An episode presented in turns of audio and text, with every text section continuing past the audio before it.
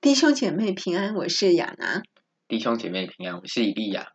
今天我们要讨论的主题是启示录末世专题：四骑士出现了吗？白马骑士是谁？那在正式讨论前，我们先做个祷告。感谢主耶稣，我们今天再度在这里相聚来讨论主耶稣的话语。我们一样今天要来讨论关于启示录话语。我们知道这是有关于预言，这是一卷难解难解的书。一样求主耶稣来赐给我们智慧，也赐给我们细心，让我们大家在理解经文，并且阅读这一些神学家解经的时候，能有你的亮光，也能有你的智慧来正确理解这些经文，并且能从这些经文中再次看到你对我们的恩典与救赎。这样祷告奉靠主耶稣的名祈求，阿门。阿门。那我们先进入第一个重点，我们来看印。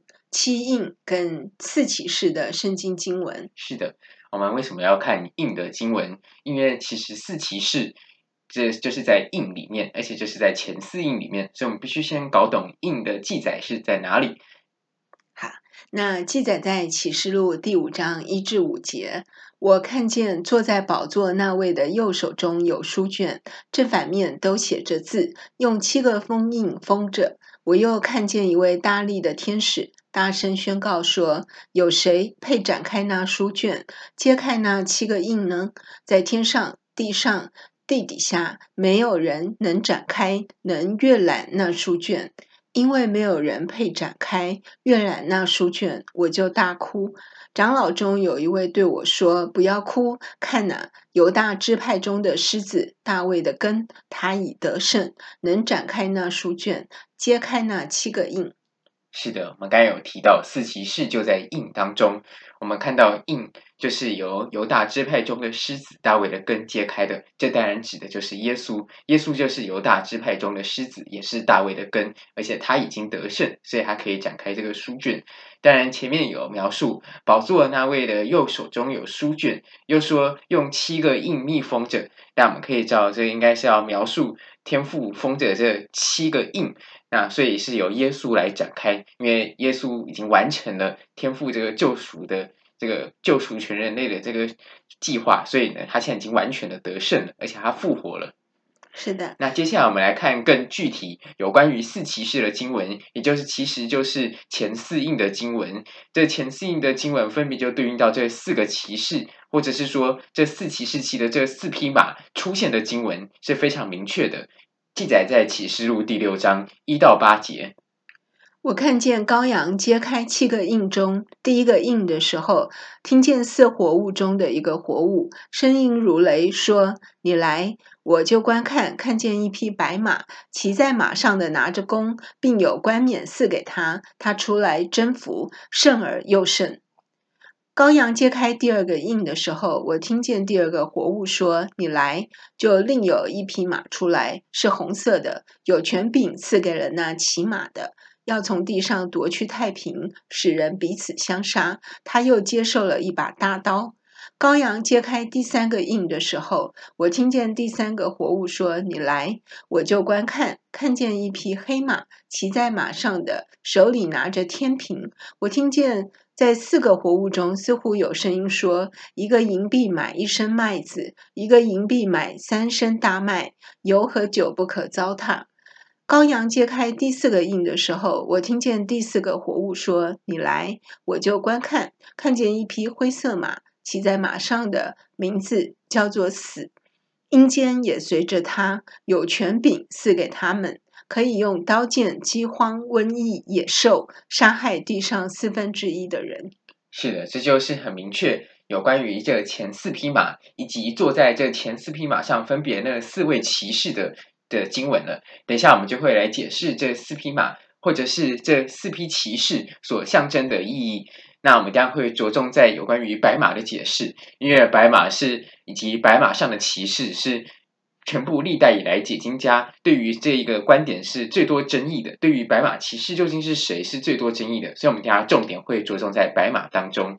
接下来，我们再进入讨论这四印其中的这四匹马和这七，嗯、对这前四印的四匹马和骑士之前，我们先会来讨论启示录中七印的预言是否已经应验，因为我们。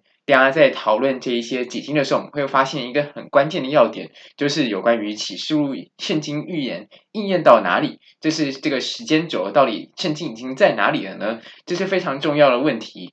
因为如果认为已经应验，这也会牵涉到某一些解经学家会就会想要用过去的事件来解释这一段经文，所以就会认为这匹马可能是耶稣，或者是可能是福音。嗯、如果认为这七印都还未应验，那么我们就会知道这是未来的审判，并且会认为另外一派解经家就会认为他是敌基督。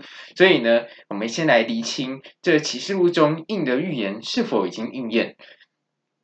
启示录的。七印的开始，这连续七印七个印的预言，可以有以下三种观点，是主流的解经神学家的观点。第一种是相信这全部都是未来会发生的事，也就是说，这七个印完全还没有揭开，目前我们还处于在七印揭开之前，所以呢，这七个印所象征的，应该就是可以和但以理书结合，是未来要发生的事。第二种观点认为，这七个印部分已经揭开了，那。比如说，有些人认为前四印已经揭开了，那有那有些还没有揭开。比如说，有些人可能认为第四印以后，或者是第五、第六印以后的事情还没有发生，这是第二种观点，部分已过，部分在将来。第三种观点是认为全部启示录中的预言，包含这七印都已经发生过了。换句话说，启示录是。记载的已经都成为历史事件，所以我们可以找到人类历史上事件，尤其是罗马帝国等等的历史，来对应启示录中全部的内容。那我们接下来就来检视哪一个比较符合圣经。首先，我们先来解释为什么我们会在这三种观点中，我们会认为应该是未来发生的观点。这未来发生观点为什么是最有可能的呢？第一个，我们需要注意的是，这七印是一系列的审判。所以，当圣经它记载的呢，它记载由上下文来看是一系列这样子叙述下来，都是神的审判的话，那么我们就不应该去刻意断开中途的时间轴。那而且我们知道七印最后所带来的最后第七印里面有七号，第七号里面又有七碗，这最终是神的愤怒。那当然，在神愤怒发尽之后呢，神要将要回来地球审判列国，来迎来七年大灾难的结束，并且带来千禧年国度。所以，如果我们认为七印已经发生的话，那就必须要回答：为何七印发生了，或是前面的印发生了，那为何耶稣还会回来？因为它是一个连续性的事件。约翰并没有告诉我们中间印要断掉，或是中间印就突然隔了很久。那以及为何千禧年还会发生？因为我们知道，按照约翰的记录非常的清楚，耶稣会在七印。结束之后，他当然就是结束的时候要回来审判。那结束之后，耶稣又会带来千禧年的国度。千禧年国度就是会有一千年的这个和平。后面撒旦才又再被放出来。但是我们知道，目前没有千禧年的国度。所以，如果要认为这是完全的已过，可能就会陷入另外一种神学的问题。有些人就认为千禧年等同于教会时代。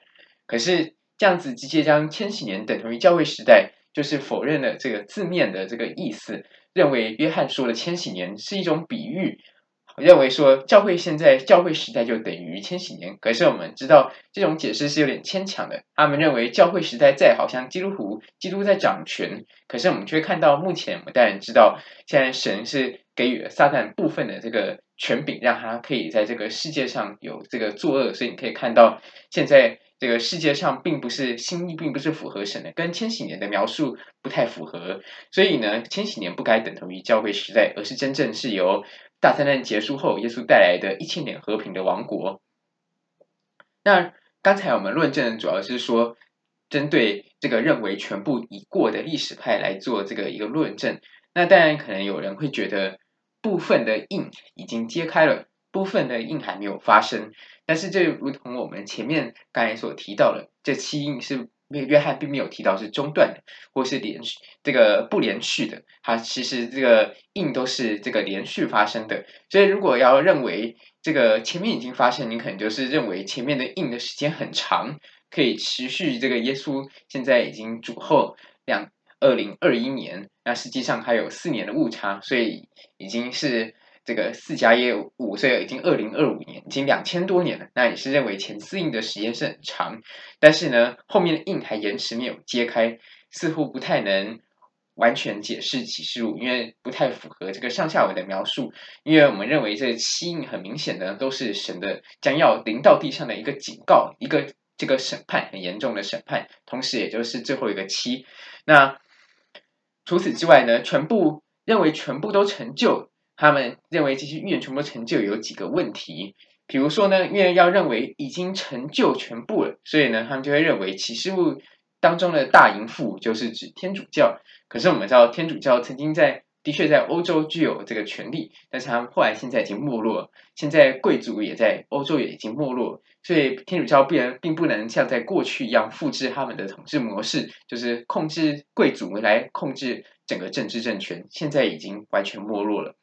又或者某些已过派就会认为。六六六指的就是罗马尼禄皇帝等，所以但是我们可是知道尼禄已经死亡了，罗马的王朝帝国已经结束了，所以呢，这个也可以证明他并不是敌基督，因为敌基督后面伴随的是耶稣怀审判列国。那我们还可以有什么样的证明，可以更确定真的整个都是未来的预言呢？就是我们刚才提到的这七个印，应该是要看成一系列神的审判。那一系列神的审判可以对应到哪里呢？可以对应到旧约的预言里，就是但以理书的预言。因为但以理书提到神为他的选民，就是以色列人预备了七十个七。那最后一个七和前面六十九个七，因为教会时代而中断，所以最后一个七尚未来到，尚未发生。最后一个七的描述和启示录预言的描述是十分吻合的，就是七印预言中这七印的描述是十分吻合的，所以呢，我们可以认为启示录七印的预言尚未发生，而且它所对应的就是但以理书七十个七中的最后一个七，这是比较符合这个，也是比较符合逻辑和圣经这样上下文的解释。我们来看一个简单的一个对应，那详细的对应呢，我们以后有机会会再挑出来讲。呃，例如启示录中的兽呢，很明显就是但以理书中的敌基督。我们可以在但以理书九章二十七节看到对于敌基督的描述。在一期之期，他必与许多人坚立盟约；一期之半，他必使献祭与攻献止息。那施行毁毁灭的可憎之物，必立在圣殿里，直到所定的结局倾倒在那行毁灭者的身上。那我们又看到启示录十三章五节。龙又赐给那只兽说夸大亵渎话的口，又赐给他权柄，可以任意行事四十二个月。是的，这四十二个月刚好就是三年半，又和可以和七一期之半就可以对应上来。我们知道一年十二个月，十二乘以三是三十六，三十六再加上半年的六个月，那就是四十二个月了。那当然不止这两节经文的对应，还有很多可以对应。所以呢，我们这以后留在以后，我们来慢慢解释。所以我们的答案要回到一开始什么答案？究竟是部分已过呢，还是完全已过，还是完全没有发生？我们认为从启示录七印是一系列的同一样的审判，以及我们认为启示录七印可以刚好对应到但以理书最后一个七七年大灾难的审判的这样子的观点来看，我们可以明确的说。我们可以从这样子的解经观点可以看到，四骑士也就是前四印，当然包含后面三个印，都是还未发生的。而且我们可以看到，如果要将印解释成已经发生，就必须要在印当中穿插这个中断的这个概念，或是认为一个印很长，或者是呢，他们必须要找其他历史事件来解释。可是我们可以看到呢，某些历史事件它是并不能完全吻合的，虽然那些历史事件可能有类似。将来要发生事的性性质，就如同主耶稣第一次再来前发生的安提阿古四世，它也具有敌基督的影子；或者是很多人认为希特勒也具有敌基督的影子。还有刚才提到的罗马皇帝尼禄也有敌基督的影子。虽然这些人都很具有敌基督影子，可是我们知道最后都没有带来最终的末日大审判，就是没有来临到这个千禧年国度，这些都没有来到。耶稣并没有第二次再来，所以我们可以很确定的是。启示录当中的预言还未发生，那所以呢，我们既然确定这七印都还未发生呢，我们接下来再来重新回到我们的题目来看四骑士所代表的含义。那我们先来看有关于白马的解释。白马就是在第一印揭开时出现的。那对白马描述呢，是他也拿着有弓，然后还有带着一个冠冕，那他就会在揭开第一印的时候出现。我们刚才有提到，我们认为这七印应该对应到的是其这个但以理书最后一个七，所以如果这样对应的话，第一印也就是最后一个七的开头了。换句话说，第一匹马会在最开头就出现。那这匹白马到底是谁呢？这个有一第一种解释，就主要有三种解释。第一种解释就是认为这个白马上的这个骑士就是底西都，因为他们认为白马是这个代表公义，然后认为这个有观点，认为这个这个还有冠冕，上面的骑士有冠冕。那所以呢，他们第一种解释是我们先讨论白马代表基督，嗯、代表耶稣。嗯，嗯对对，基督啊。嗯，你可以说第几哦，抱歉，那个口误。嗯，嗯，因为他们认为这个那个耶稣，也就是这个像是骑着白马来，因为他们我们大家可以看到他们混淆了另外一节经文，然后因为他认为这个白马就是代表公义，所以他们认为只要看到白马就可以看到这是一个象征公义纯洁。那还有认为这个公这个代表。也是一种耶稣的权柄，然后这个冠冕呢，就是认为这个代表耶稣的冠冕，因为我们知道耶稣也是王。那但是我们知道这会有一个问题，因为如果认为这些经文这个是耶稣的话，那当然要他们要把它解释成这个主要，如果你要把它解释成就是解释成发生过，就是耶稣第一次再来。不过耶稣第一次再来，他并非骑着马，他是骑着驴进城，那他也没有以审判世界的大君王的角色出现。那如果你要解释成第二次再来的话，就是认为这节经文确实尚未应验，但是你又认为第一印是耶稣的话，那么这也是有问题的，因为耶稣他真正要骑着白马来审判全世界的时候，是必须要等到七年大灾难结束。对，不是在七年大灾难一开头就出来审判全世界。是的，所以这里如果耶稣在第一印揭开始就突然出来，是会时间轴上是会有点有点奇怪的。那为什么会很容易会有人混淆这个认为白马就一定是耶稣呢？原来是因为启示录第十九章十一到十四节有这样子的记载。我观看见天开了，有一匹白马，骑在马上的称为诚信真实，他审判征战都按着公义，他的眼睛如火焰，他头上戴着许多冠冕，又有。写着的名字，除了他自己，没有人知道。他穿着见了血的衣服，他的名称为神知道。在天上的众军骑着白马，穿着细麻衣，又白又洁，跟随他。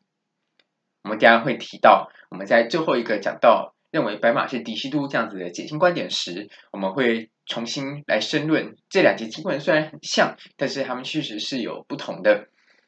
那除我们现在就是只要先知道，我们可以看到这些经文是在第十九章，也就是在启示录最后七年结束的时候出现，而不是在第一印出现。所以耶稣出现的时间不应该是出现在大灾难的开头，这是第一个我们可以来论证的。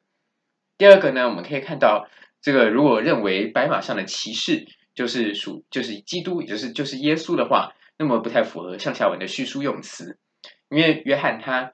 他我们可以看到，他的第十九章，他非常表明的非常清楚，白马上骑的就是那个，就是他就是诚信真实，审判征战都按着公义。其实约翰还要讲是耶稣的时候，他通常讲的还蛮清楚的。在这里呢，他不但没有讲这匹白马上的骑士是耶稣，那相反的呢，约翰在这个意象中，他是提到这个羔羊揭开七印。是的，嗯，我们可以看到启示录第六章一到二节可以印证这个说法。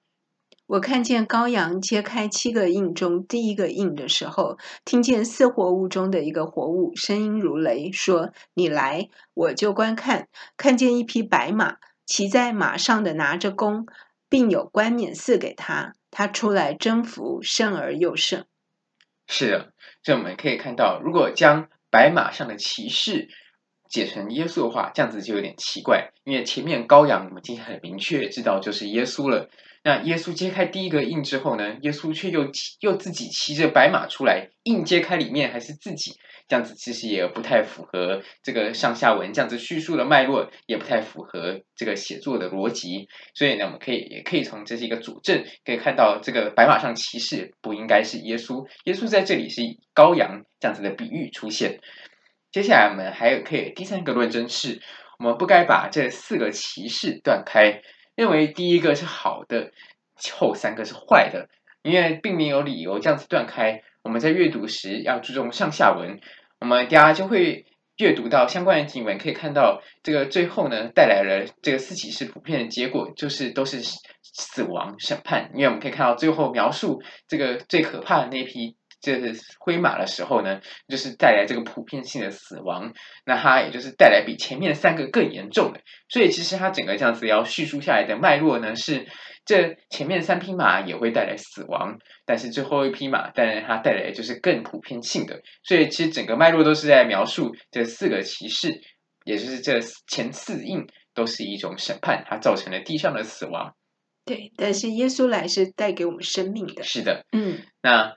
而且呢，我们知道这个白马后面跟着是红马，那这个等下我们就会提到，那红马是这个战争，耶稣来并没有带来这个全全世界的这个战争，相反呢，我们知道敌基督是给世人假的一个协议，假的一个和平协议，可是他到最后还是会曝出曝露出真的面目，所以他还是会带来战争，所以这比较有可能是指敌基督。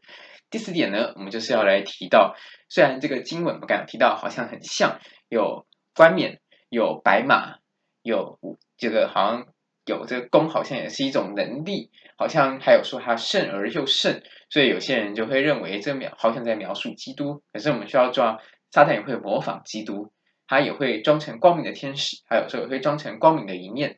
那同样的呢，所以也不是看到白马。骑着白马就代表上面的那个骑士一定就是好的，不是看到白色就已经断定上面的人就是圣洁，因为这匹马就是或是这匹马就是圣洁的。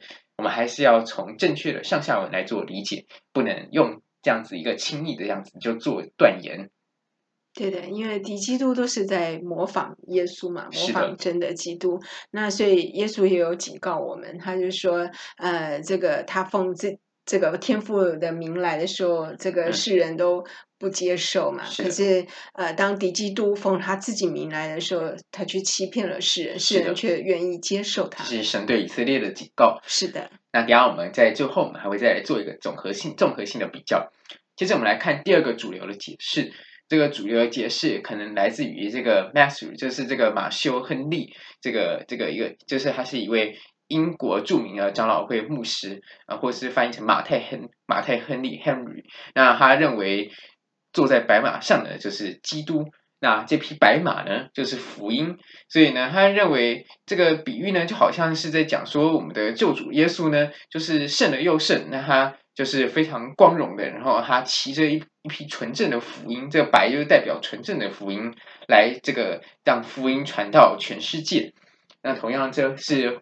和刚才我们论证白马是基督这样子的论点呢，是白马下面骑士是基督这样子的论点是要论证论点是有点类似的，因为呢一样这个问题就是不应该去把上下文断开，这四个骑士最后是造成的是一种死亡和审判，它一路描述的是最后一批骑士变得更可怕。我们可以看到呢，启示录第六章第八节这样子描述这个最后一匹灰色的马如何是更可怕，超越前三匹马。好，呃，在启示录第六章第八节的经文，我就观看，看见一匹灰色马，骑在马上的名字叫做死，阴间也随着他，有权柄赐给他们，可以用刀剑、饥荒、瘟疫、野兽杀害地上四分之一的人。是的，所以这里呢，我们就可以看到，他一路描述的脉络应该是这四匹马应该都是不好的，而不是说这个不应该把它断开。前面突然出现一个福音。那但第二个也是和前面基督出现或是解释为这个耶稣再来是有同样的问题，就是不符合启示录的时间轴。不论认为福音就是那匹白马本身，或者是认为福音是上面的骑士，不论是哪一种解法呢？如果你要认为这当中是有福音的话，那都是认为启示录的印已经发生，和第一种解释也是类似的。那如果这样子的话，就是。变然是认为这个七印现在就是已经起码进行到第四印，或者是这个白马是第一印，起码进行到第一印。可是呢，我们可以知道，我们刚才论证了很多，我们认为这七印应该指的都是最后的七年大灾难，所以将第一印认为现在就揭开，似乎不太符合这个时间轴。那相反的呢，他很将它解释成敌基督是会比较符合的，大家就会看到。那当然呢，还有这个第三点也是类似的，不应该去混淆启示录第十九章的白马和此处的白马。虽然都是白马，但是这个是不一样的。所以我们刚才已经有念过启示录第十九章第十一到十四节经文，呃，第十五节到十八节的经文，还有应该是第十一到十四节的经文。所以呢，我们可以看到呢，这里的描述是不同的。等一下我们就会来做论证。接下来我们来看第三种解释，我们认为是最合理的，就是这匹白马上的骑士应该是敌基督。那为什么骑着白马呢？因为他是对这个敌基督对耶稣的模仿。那综合但以理书来看，如果我们认为我们刚才有提到这七印指的就是但以理书最后一个七，所以呢，如果综合但以理书来看，这七印第一个印的开头刚好就是对应到但以理书底基督一开始的出现，他一开始会获得世界上的权柄，胜了又胜，他还必与众人坚定盟约。但一夕之半，他会进入以色列圣殿，就是亵渎圣殿，这是符合但以理书的解释的。所以呢，这是最有可能的。接下来我们继续来论证为什么我们认为白马上的骑士是底基督。其实白马呢，除了大家认为普遍认为白在圣经中有这个公义或是有纯洁等等的意思之外呢，我们也不妨去参考约约翰写作时代这个白色的马所代表意思，因为。神有可能在启示的当中呢，也会用约翰当时时代背景，他懂得这个意象来告诉他。我们知道约翰活在是古代的罗马帝国，罗马帝国的将军在顺利征服城市之后，他们就喜欢骑着白马所拉的战车进城，所以他们也会让大家看到白马。所以这个白马呢，其实也不是只有只有纯洁，白色不是只有纯洁或是只有公义的意思，白马其实也有胜利的意思。那如果这样子讲的话呢，这些经文就更解得通了，因为我们知道这个经文描述他胜了又胜，这可能是神让他神让约翰看到这个意象是骑着一匹白马的原因，这是我们的一个辅助的参考。那当然这只是一个佐证，那这个不是只有这个佐证，所以如果你不认同这个佐证的话，我们还有以下的论证，就是敌基督和基督，敌基督和耶稣都骑着白马，他们都胜利了。可是我们还是可以看到，约翰在描述这个意象的时候，看到是不同的。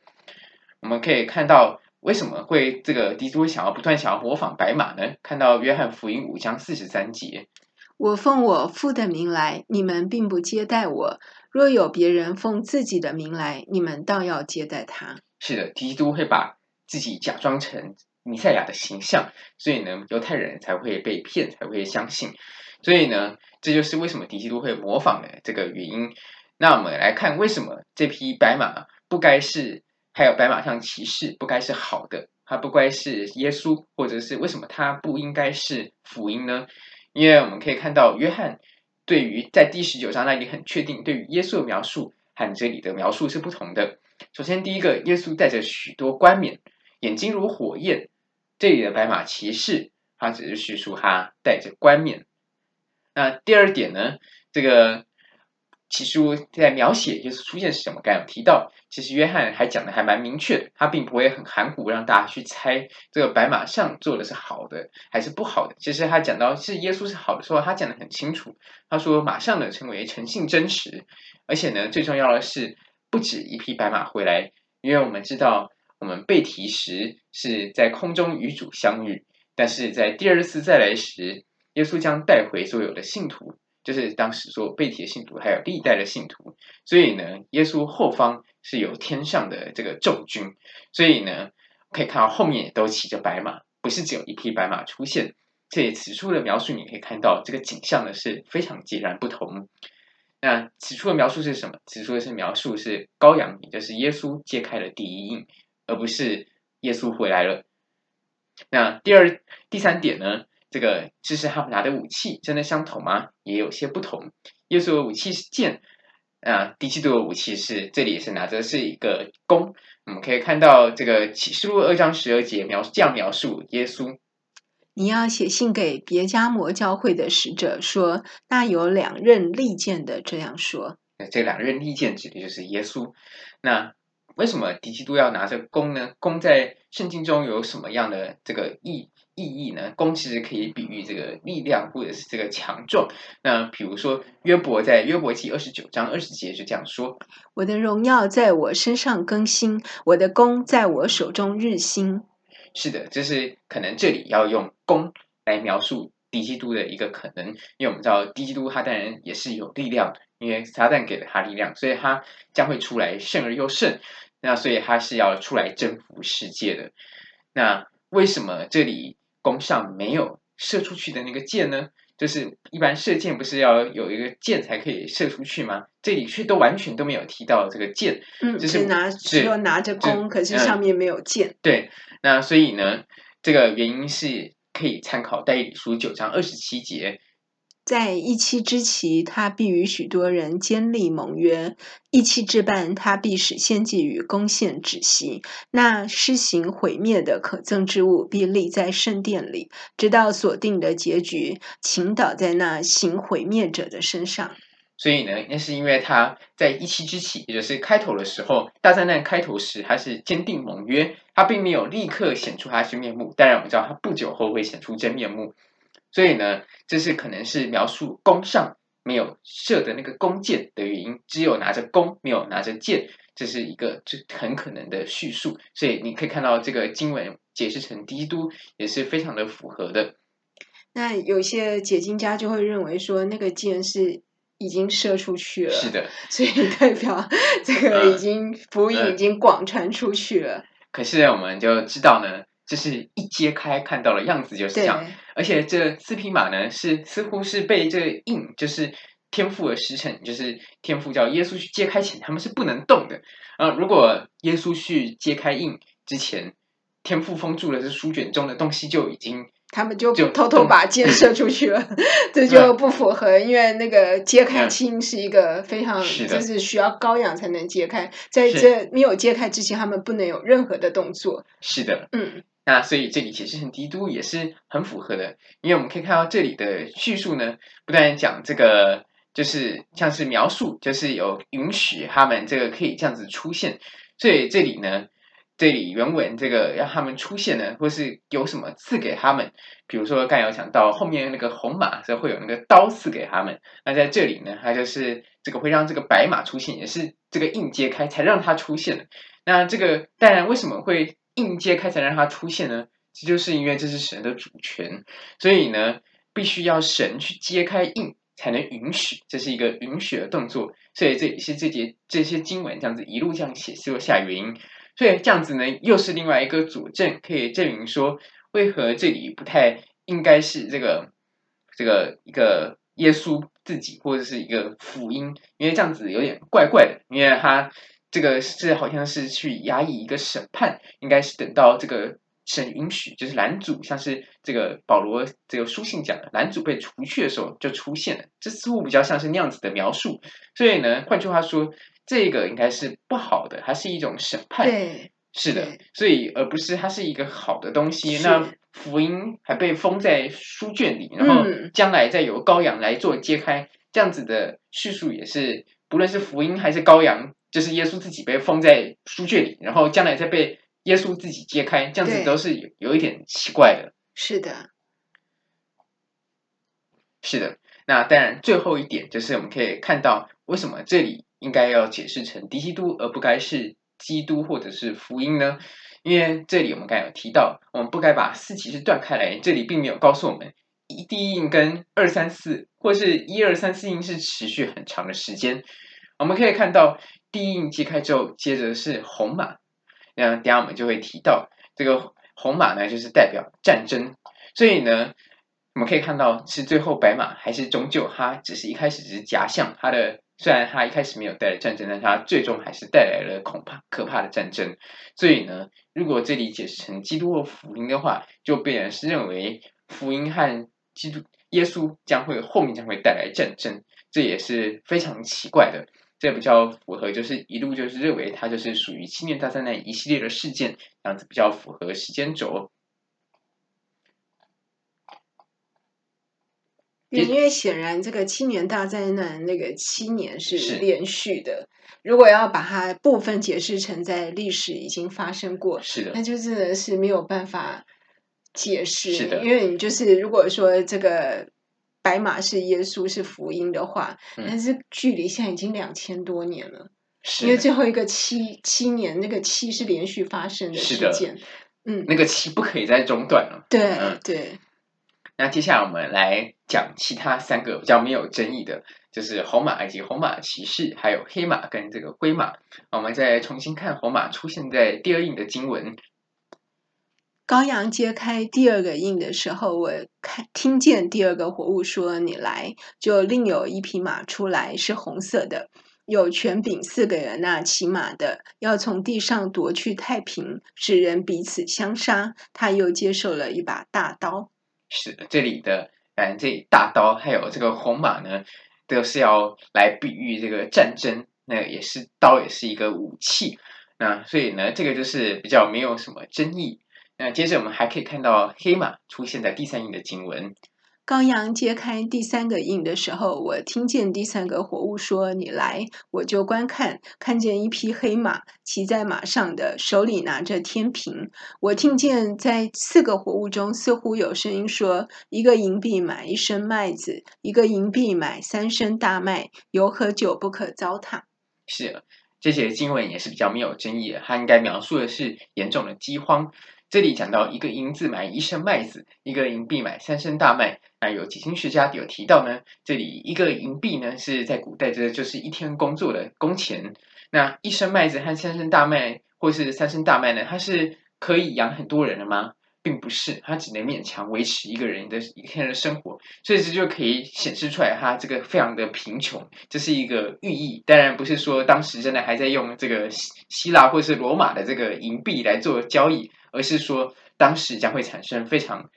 严重的这个通货膨胀，所以你可以看到，因为粮食短缺，对、嗯、这个只有那个一天工资在买很少的这个粮食，那也不是可以买很多人，只是很少的。就是那后面又讲到油和酒不可糟蹋呢，这个很多这个解经学家都是认为油和酒应该是要和前面的麦子和大麦是提是。变成一个对比的，麦子和大麦是每天必须要吃。我们赖以就是，但我们这里是吃饭，但是他们在那里的时代背景是吃这个麦，那是必须要赖以为生吃的这个食物。但是油和酒呢，这不是很奢侈品，我们知道酒是宴宴乐上使用的。那所以呢，油和酒，他们就认为这个就比喻好像就像是有些人还这个富贵奢华，就是有一小批人，他们这个在操纵的这个。这个军经济让它通货膨胀，所以很多人受苦，但是他们却又非常的奢华。那这也可以符合启示录后面描述这个他这个发了财，这个大淫妇那边的这个巴比伦奥秘巴比伦的这个描述。我们可以看到它有一些商业上的描述。我们有一篇是讨论这个大淫妇和那个巴比伦是谁，我们在那边有提到这样子相关的一个相关的一个叙述。所以呢，这里是描述这个。可能是有通货膨胀，还有就是这个它全部粮食短缺的这个现象。那接下来呢，我们再来看这个灰马的这个经文是出现在第四印。羔羊揭开第四个印的时候，我听见第四个活物说：“你来。”我就观看，看见一匹灰色马，骑在马上的名字叫做死。阴间也随着他有权柄赐给他们，可以用刀剑、饥荒、瘟疫、野兽杀害地上四分之一的人。是的，这个这也是大家都比较没有争议的经文。在这里呢，我们先来针对这些经文中这个灰马的灰呢，做一个简单的解释。这个灰马的这个灰呢，其实它原本在这个希腊文呢是那个 herodos，herodos。那 herodos 就是指这个。淡黄绿色，那它是什么颜色呢？Herodos 是指这个一个腐，有点类似腐肉的颜色，就是这个我们叫死亡那个肉腐败的颜色，就是可能接近这个颜色。那发霉的颜色吗？呃，这个可能有点类似。那总之它就是比较是淡黄绿色的这个颜色。那中文将它，还有某些英文圣经可能加翻翻译成灰嘛，这个可能就是这个呃，跟这个原文可能稍微有一点出入。那他们当时在翻译的时候，可能选选择了这个比较这是在那个语言没有对应的很好。那这是我们的一个简单的这个一个注解。那这个也是比较没有问题的，基本上认为最后一匹马就是这个非常具有强大能力。一般来说呢，将这个有权柄赐给他们，这里的他们呢，他们一般解释成灰马上的骑士，还有前面这里阴间也随着他。这里呢，好像用到了一个拟人法，阴间也随着他。那在这里呢，就是指这个最后一匹马所，总之就是最后一匹马所带来的灾难。那它将会杀害地上四分之一的人。这最后一匹马呢，它就好像是杀死前面三匹，因为我们知道前面三匹可能还会有人活下来，但是呢，最后一匹呢，就是要再把这些活下来的人又再杀四分之一，就是非常严重的。所以呢，最后一匹马它似乎是具有非常强大的影响力的。那这也是为什么我们认为这四印还有这七印应该是还没有发生。这个地上四分之一的人，认为这个这个前面那一些应该这些都是将来要施行的审判，这是一个非常可怕的事。那我们来做一个简单的结语。今天我们基本上讨论了几个内容。首先，我们先来确认四骑士是什么。四骑士呢是在。启示录七印当中的前四印分别出现，分别是出现白马及在上面的骑士，以及红马、黑马以及灰马。所以四骑士指的其实就是启示录七印中的前四印。这四印是由羔羊所揭开，羔羊就是耶稣。所以呢，这四印呢，还有这当然包含了后面的三印。我们认为这连续的七印指的都是七年大灾难，也就是但以理书当中七十个七的最后一个七。这是比较符合圣经的教导。如果厘清了这一点，我们相信这七印都是未来的事情的话，我们就比较不会错误的将其中的内容解释成过去过去已经发生的事情。我们当然知道，在过去，比如说在安提阿古四世、在尼禄皇帝等等很可怕残暴的君王身上，可以看到敌基督的影子。可是呢，那终究只是一个预表，而不是敌基督真正将来要现身的那个撒旦赋给他全部权柄的那个人本身。所以呢，我们认为启示录的这七预言是尚未发生的，因为七预言要发生是直到教会被提之后。我们相信教会是在灾前被提，因为神不是要定义我们受罚，还是要救我们脱离这一切可怕的神的愤怒。那我们也来针对这四匹马做了论证。白马我们说明了为什么它不会是基督，也就是为什么白马不是。耶稣就是前面这个四骑士中的白马，不是耶稣，因为他和后面启示录第十九章描述的白马以及坐在上面的骑士是有所不同的。无论是他们的后面带来的结果，后面他们的这个跟着这个耶稣带来的审判家，后面跟着的这个天上的白马的众军等等呢，很多描述都是不一样的。那。所以我们可以确认白马是基督，而不是福音或者是耶稣，而且这是未来将会出现的事。接下来我们也知道红马、这黑马和灰马是比较没有争议的。红马一般解释认为是战争，这很明显，它有大刀。这个黑马它很明显是饥荒，因为它这个天平，那它只能用这个它赚的很难赚钱，然后赚钱只能买到很少的粮食。灰马呢，形容的是一个全球严重普遍性的死亡，所以一般来说呢，他就认为说他是就像是杀掉前面三匹马，甚至都还没有杀掉的那些人，所以他是前面三匹马带来是更严重的，所以他的名字就是死，所以呢，他是非常可怕的。那这四匹马呢，我们相信都是前四印都是非常严重的这个审判的宣告，所以呢，基督徒是不会经历到的。我们也在此对耶稣献上感谢，谢谢你这个。宝血已经拯救我们。是的，那我们今天的讨论就到这里结束。我们做个结束的祷告，亲爱的主耶稣，感谢你留给我们宝贵的启示录，让我们有荣耀的盼望。求你帮助我们仔细阅读查考启示录，并遵行你的话语。奉耶稣的名祷告，阿门。阿门。